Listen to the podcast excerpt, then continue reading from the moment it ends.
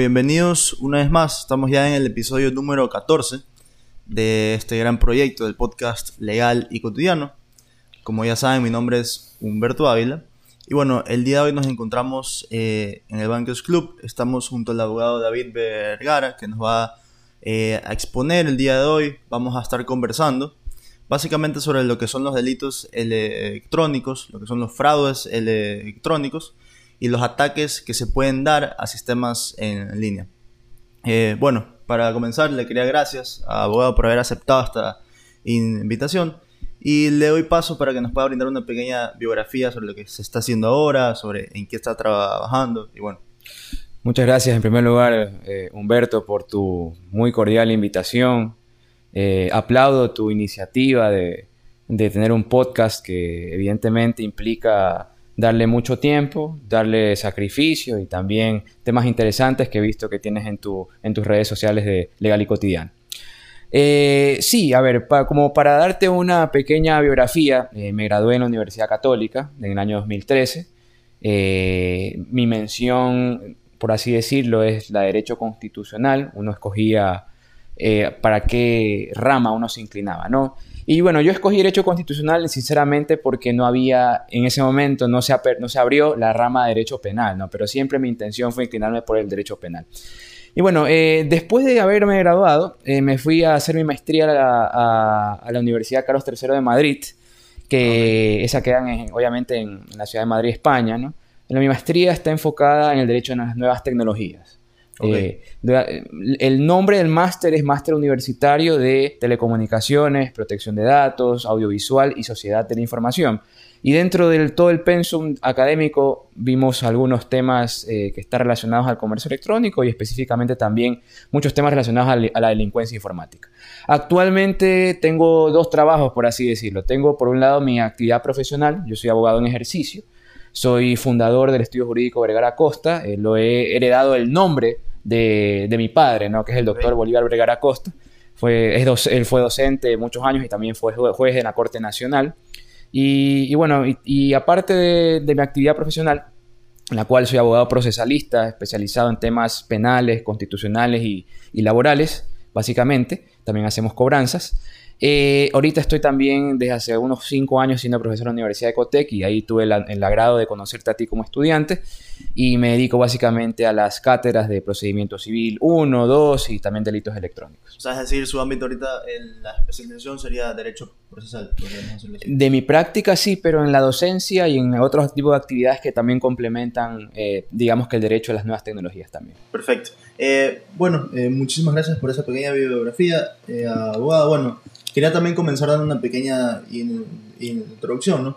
Eh, básicamente lo que vamos a hablar hoy es por todos estos delitos informáticos, ¿no? Toda esta falsedad de, identidad que se ha dado, que han, han surgido nuevos delitos en nuestro código penal, como son los delitos informáticos, eh, todo lo que tiene que ver con los delitos electrónicos. Eh, y bueno, básicamente para comenzar queríamos, si nos podría brindar una pequeña definición sobre qué podríamos decir que es el comercio electrónico.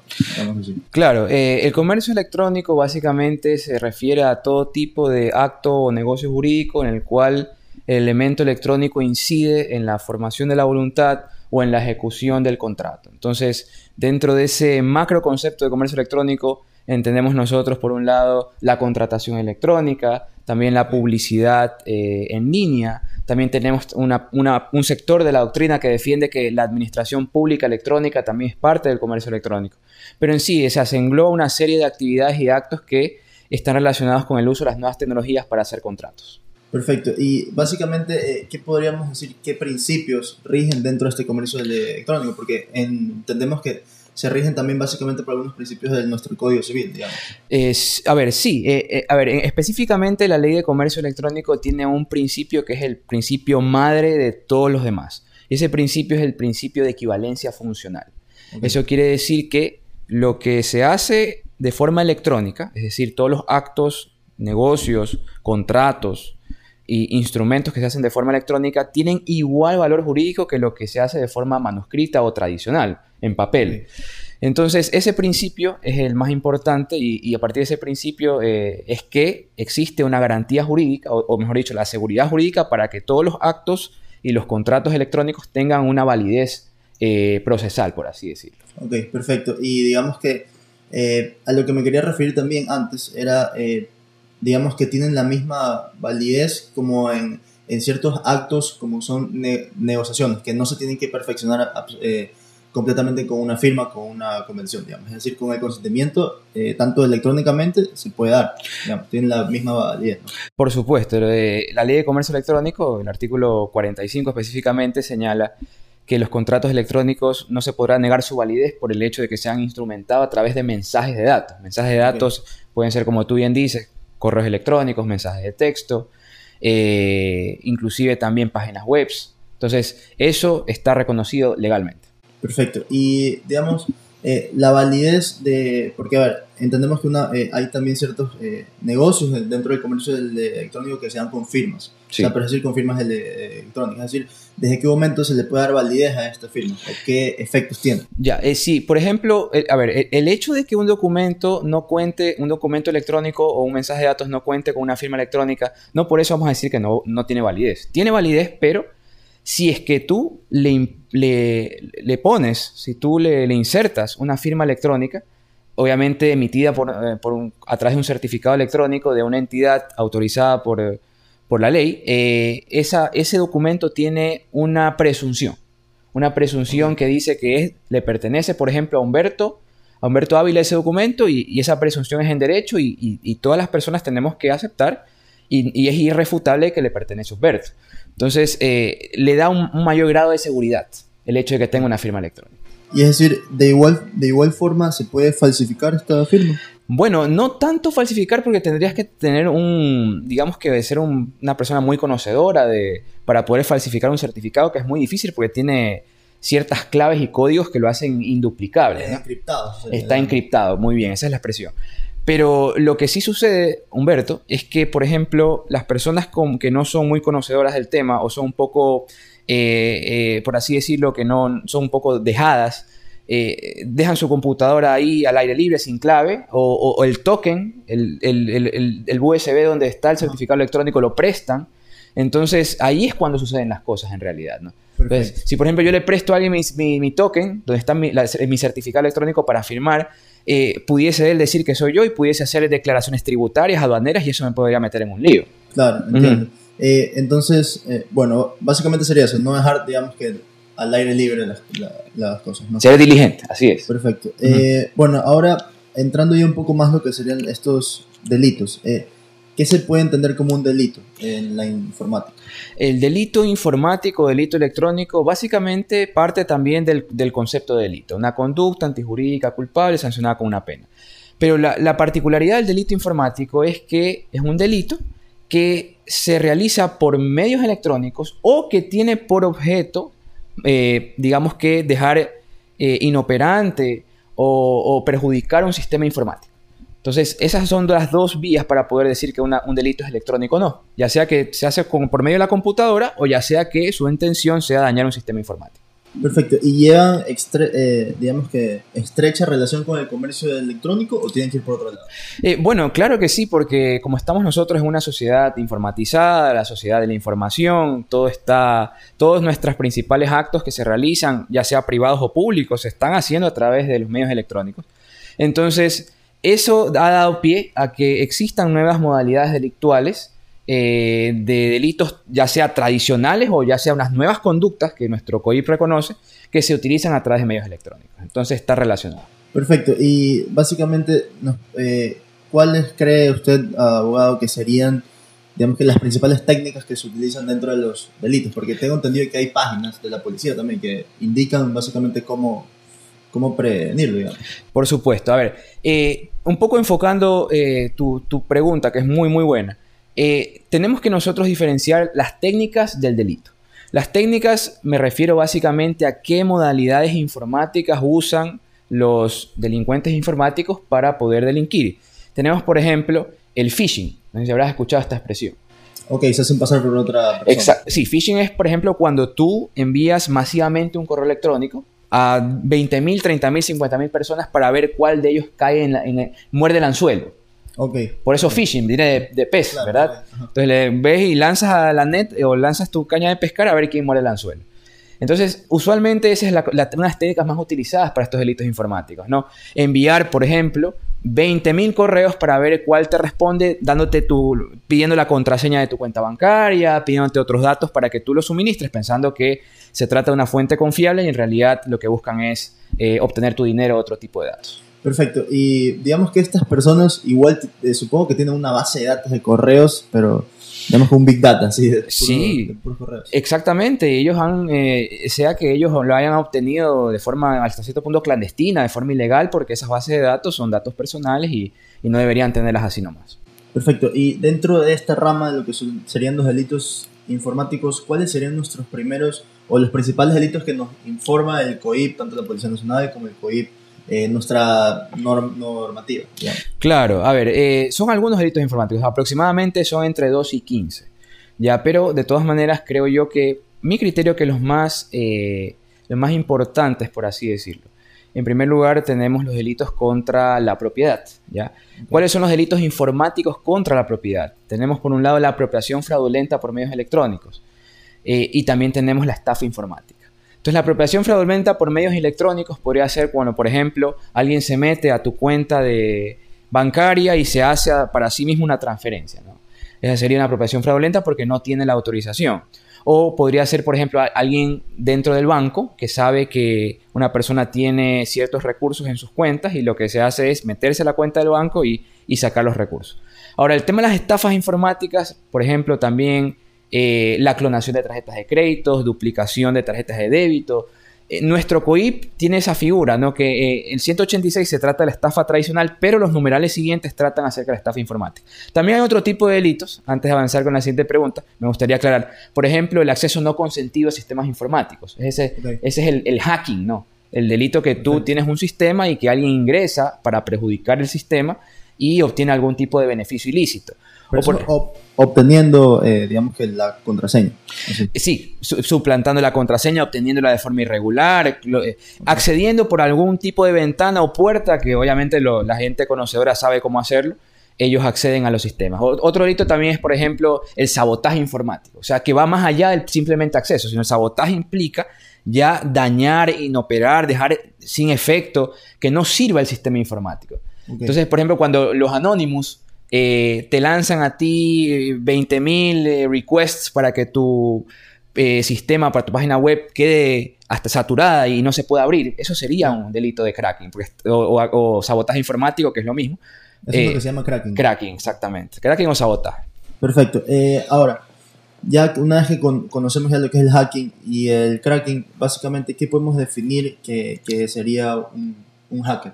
Un hacker eh, es una persona que, o sea, es una, digamos que se podría definir como una persona conocedora del mundo de la informática y del mundo de la electrónica que utiliza sus conocimientos para cometer, este, para cometer actividades eh, eh, hasta cierto punto de ilícitas, por así decirlo, ¿no?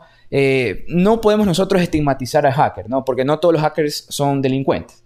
Hay hackers que simplemente eh, hacen sus, utilizan sus conocimientos en informática para buscar cuáles son los errores en los sistemas, para buscar eh, vulneraciones, vulnerabilidades. Entonces, inclusive las propias corporaciones les pagan a gente que es conocedora para que esté siempre garantizada la seguridad del sistema informático. Entonces, hacking, hacker es un concepto que se utiliza para una persona conocedora de la informática, pero no necesariamente es delincuente. No necesariamente tenemos que, digamos que vincularla con un delito. Exactamente, no hay que Ok. estigmatizarlo. Así es. Perfecto. Y ahora, eh, estas personas, eh, digamos que un hacker que utiliza su conocimiento para hacer cosas, eh, de, digamos que para cometer algún delito, eh, esta, eh, esta persona, ¿cómo se puede probar que lo, que lo hizo? Eso es una excelente pregunta, Humberto, y esto le- debo decirlo, ¿no? Yo que soy una persona que ha estudiado un poco el tema, son muy pocos los casos en los que se llega a una sentencia condenatoria. Y si estamos hablando del ámbito penal, obviamente. Eh, es muy difícil probar la existencia de la infracción y también la responsabilidad de la persona que ha sido sospechosa o, denunciada. ¿Por qué? Porque los vestigios o las evidencias son, eh, son susceptibles de ser borradas rápidamente. ¿no? Entonces, por ejemplo, te pongo un caso. eh, va el, novio que está enojado porque la novia lo dejó, sube las fotos a todas las redes sociales de fotos íntimas y ya cuando la novia se percata las borra. Entonces ya no puede, no tendría eh, la, materialidad de la infracción para poder probar en fiscalía y luego, luego obviamente ante, ante los jueces penales de que se ha realizado la infracción. Entonces es, muy susceptible de ser borrada. Ahora, lo que hay que hacer es obviamente, eh, si es que uno tiene eh, conocimiento de un delito informático, uno tiene que tomar las, eh, las seguridades respectivas y en caso de que se produzca, eh, hacer todo lo posible para obtener la prueba en ese momento. Perfecto, o sea, es decir, y si es que se borra, la destruyen. hay, hay, mecanismos, por ejemplo, la web caché de Google, para que se pueda recuperar la información, o también se puede contratar la asesoría de un, de una persona conocedora en la informática, por no decir hacker, para que trate de buscar las evidencias, ¿no? Pero como si se produce el delito, tendrá que hacerse la respectiva a través de un acto urgente de la fiscalía, podría hacerse inclusive a través de una constatación notarial, para que quede en evidencia de que existe o existió el delito informático. Perfecto. O sea, es decir, esto sería lo del Google Caché que dijo. Ajá, Web Caché. acá sería eh, básicamente las cookies, ¿no? Sí, hay cookies. Claro, se queda grabada la información en esos archivos, así es. Perfecto. Entonces, eh, para dejar claro, ¿cuál sería la vía legal para seguir dentro de estos delitos? Por supuesto. A ver, eh, siempre para poder conocer cuál es la vía hay que saber qué tipo de delito es. Hay dos clases de delitos dentro del Código, del Código Orgánico Integral Penal. Los delitos de acción pública, que son los delitos en los cuales interviene la fiscalía porque son de mayor connotación social. Entonces, la, gran mayoría, por no decir todos los delitos informáticos que están, eh, mejor dicho, todos los delitos informáticos que están reconocidos en nuestro COIP, que es nuestra norma penal, eh, son delitos de acción pública. Entonces, tiene que hacerse a través de una investigación eh, con el fiscal, se puede presentar una denuncia o el fiscal lo puede hacer de oficio también eh, y luego de eso viene la etapa de instrucción fiscal, la etapa intermedia preparatoria, etapa de juicio ante el Tribunal de Garantías Penales y posteriormente la sentencia. Entonces es la vía a través de la denuncia. Perfecto, es decir, una vez que se hace, eh, digamos que a petición de parte al fiscal. Correcto. comienza toda la investigación previa. Así es. Perfecto. bueno, ahora, una vez que ya conocemos ya lo que es la vía legal, ¿no? Digamos, ¿de qué maneras o cuáles serían sus recomendaciones para prevenir el, cometimiento, digamos, de estos delitos? A ver, eh, sí, bueno, en realidad todos los abogados inclusive, aparte de los informáticos, recomiendan siempre tener mucha seguridad informática, es decir, contratar empresas que se dedican a la seguridad informática para proteger todos los datos personales, para proteger todas las claves de seguridad. Ahora, eso es en el ámbito empresarial, pero en el ámbito personal yo recomendaría dependiendo del tipo de delito. Si se trata de delitos, por ejemplo, de claves de, bancos, tratarlas de cambiar paulatinamente, una, vez al mes, una vez a los dos meses, pero hacerlo de forma periódica, ¿no? Eh, si se trata, por ejemplo, del tema de la, violación a la intimidad, eh, no tomarse fotos, evidentemente, ¿no? Eso es algo que, es muy, es algo obvio y recomendable, pero hay que decirlo, ¿no? Y bueno, dependiendo del tipo de delito, hay que tomar las medidas de seguridad, pero como les digo, siempre es, antes, ¿no? No después. Hay que prevenir primero con seguridad informática para luego no caer en estos tipos de delitos. Entonces, esas serían las recomendaciones de igual manera para las personas que ya han sufrido un ataque. Bueno, si ya sufrió un ataque, denúncialo. Denúncialo y, trata de, en ese momento, antes de denunciar, obtener las evidencias, eh, como les digo, a través de un acto urgente en la fiscalía o a través de constataciones notariales, eh, de que se existió el delito para que tenga más elementos el fiscal. Perfecto. Eh, bueno, la, otra pregunta sería, bueno, no a opinión personal suya, pero sí eh, que ha estado, digamos que más inmerso en este mundo, lo que es los delitos informáticos, eh, ¿cómo sería, digamos que las autoridades públicas, de acción pública, los fiscales, tienen las herramientas necesarias para poder, eh, digamos que, probar que se ha cometido un delito informático? a ver, yo siempre estoy consciente de que a veces el Estado, bueno, de que el Estado no, no cuenta con los recursos para para poder eh, eh, contratar asesorías informáticas, ¿no? Pero eh, para prevenir este tipo de delitos sí sería bueno que tanto Fiscalía como Policía Judicial y en sí el Estado en sí destine más recursos para capacitación a fiscales, capacitación a policías, para también incentivar a que la ciudadanía a través de campañas sean más conscientes de sus datos informáticos. Entonces tiene que haber una política del Estado, una política criminal para erradicar este tipo de delitos que en, en teoría podrían ser tanto o, más que los delitos tradicionales. Entonces, esto no es el futuro, esto es el presente. Y el Estado tiene que destinar recursos para poder hacer esto. Perfecto, y bueno, como eh, he escuchado, es, digamos que es el presente y está para quedarse. digamos, Exactamente. De largo. Eh, y bueno, ahora, bueno, ya una vez que sabemos que, bueno, quizás tendrán que mejorar un poco las, las herramientas, ¿no? Eh, también sé que existió una nueva ley para la protección de datos, ¿verdad? Eh, ¿qué, qué, qué, qué es lo que nos dice esta ley? ¿Cuál es su opinión? Es decir, ¿tendrá que mejorar o no? A ver, la, la- la- nueva ley de protección de datos fue expedida en este año recién. Eh, tuve el, agrado de, con la Universidad de Cotec, formar parte de las mesas de, de diálogo para su aprobación. Estuvimos discutiendo con Mario Cubi, el decano de nuestra universidad, eh, el, el contenido de la ley básicamente. Particularmente pienso que es un avance positivo. Un avance positivo que tengamos nosotros una ley de protección de datos que en sí trate de eh, desarrollar y proteger nuestro derecho de protección de datos que antes no existía ninguna ley. Solamente estaba reconocido a nivel constitucional. Mi opinión particular de la ley de protección de datos es que evidentemente eh, tiene normativa interesante, tiene el desarrollo de los derechos de acceso, rectificación, cancelación, derecho de portabilidad, pero también sería necesario de que todo eso que se ha creado, inclusive la autoridad de protección de datos, ya se, poco a poco ya se vaya dando en la práctica, no, no solamente que se escriba en la ley, sino que eh, la- eh, a través del, del gobierno eh, se, se adopten y, ya se creen las instituciones para proteger, instituciones administrativas que se encarguen de proteger los datos personales de las personas. Y se capacite más que todo, digamos. También que se Estado capacite. también. Exactamente, así es. Ahora, en cuanto a la privacidad, esta, las disposiciones, o sea, es decir, existen, supongo que, di- disposiciones en esta nueva ley sobre la privacidad. Y dos, estas disposiciones eh, son básicamente como el re- reglamento obligatorio para las empresas, para las personas, o simplemente son en cuanto a delitos.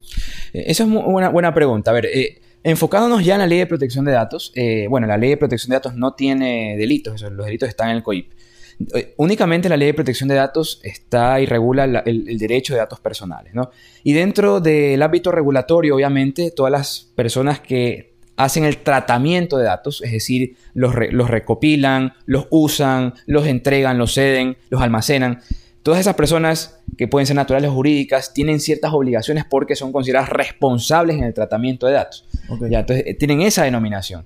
Ahora, eh, no, lo importante va a ser no solamente que esté escrito en el papel, sino que existe la agencia regulatoria que seguramente ya se va a crear, porque hay un, hay un, un periodo de vacacio legis de una disposición que creo que son de dos años para que ya se pueda, todas las empresas puedan ya eh, dar cumplimiento a las disposiciones de la ley. Así es. O sea, es decir, que se adapten. más- Ex- más que que se adapten, que adapten internamente a la ley, así es. Perfecto. Eh, ahora, como una de las últimas preguntas, eh, ¿qué recomendaciones eh, a nivel personal daría usted como para las personas para proteger su, su digamos que, su in- in- información? digamos? Sí, eh, las, la- las recomendaciones que siempre doy, y, y yo digo, yo soy abogado, pero doy recomendaciones porque no quieres llegar al abogado, sino que quieres hacerlo desde antes. Claro. No quieres tener problemas desde antes. En primer lugar, ser muy cuidadoso con las claves. Ya, cambiarlas periódicamente, no poner claves que sean obvias, no poner un 2, 3, 4, 5. Esa es una clave Claro. obvia. Sino que hacer el, caracteres alfanuméricos, eh, combinarlos, mayúsculas, minúsculas, numerales, letras, etc. Uno. Otro, eh, ser, eh, utilizar siempre páginas web seguras. ¿Cómo nosotros podemos saber que una página web es segura? Cuando estamos nosotros en el navegador, en la parte superior de la barra, eh, hay una letra S. Cuando está en la letra S, quiere decir que la información está cifrada. HTTPS. Si está S, es la S al final del HTTP, quiere decir que la, la información va cifrada entre un punto y el otro. Entonces, eso también sería algo, un mecanismo para poder reconocer si es que la página es segura. Eh, en tercer lugar, como dije, eh, aparte del tema de, de- de los sistemas, sería bueno contratar una empresa que se encargue de la seguridad y que también esté eh, velando por el tema de la protección de datos, ¿no? Contratar a, a personas especializadas, que estoy seguro que en, este, en estos dos años se van a proliferar este tipo de empresas, para que den la seguridad que las empresas necesitan para que no existan estos ataques. Y finalmente, en relación al cuarto tema, eh, creería yo que no exponerse mucho a través de Internet, no exponer eh, información íntima, no exponer a nuestros hijos, a nuestros novias, novias, esposos, lo que sea. Tratar de que la información sea una información que nos permite identificar eh, cuál es nuestro dato de contacto, dato profesional, pero no más allá de eso, no, no, exponer, no sobreexponernos ante una situación parecida. Perfecto. Eh, bueno, Yo creo que eh, hemos ya podido abarcar básicamente lo básico y lo más importante, lo que son los delitos electrónicos. Y bueno, le doy gracias otra vez a Abogado por haber aceptado esta invitación, por brindarnos este conocimiento, más que todo para, para prevenir, ¿no? Correcto. Perfecto. Eh, y bueno, eh, también quería saber, en, en, en, algún otro capítulo podemos hablar sobre derecho procesal y sobre constitucional. Correcto, sí.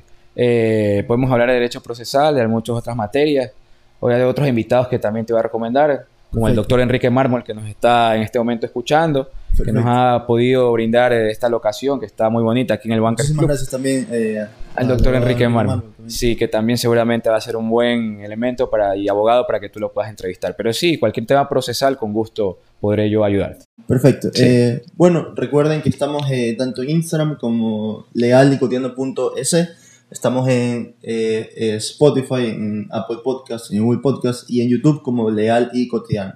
Eh, bueno, este, este capítulo será subido en todas las, las plataformas y estén pendientes a los siguientes, los siguientes conocimientos, ¿no? las siguientes exposiciones sobre temas que son tanto leales como cotidianos. bueno, eso será todo por hoy. Muchas gracias. Gracias.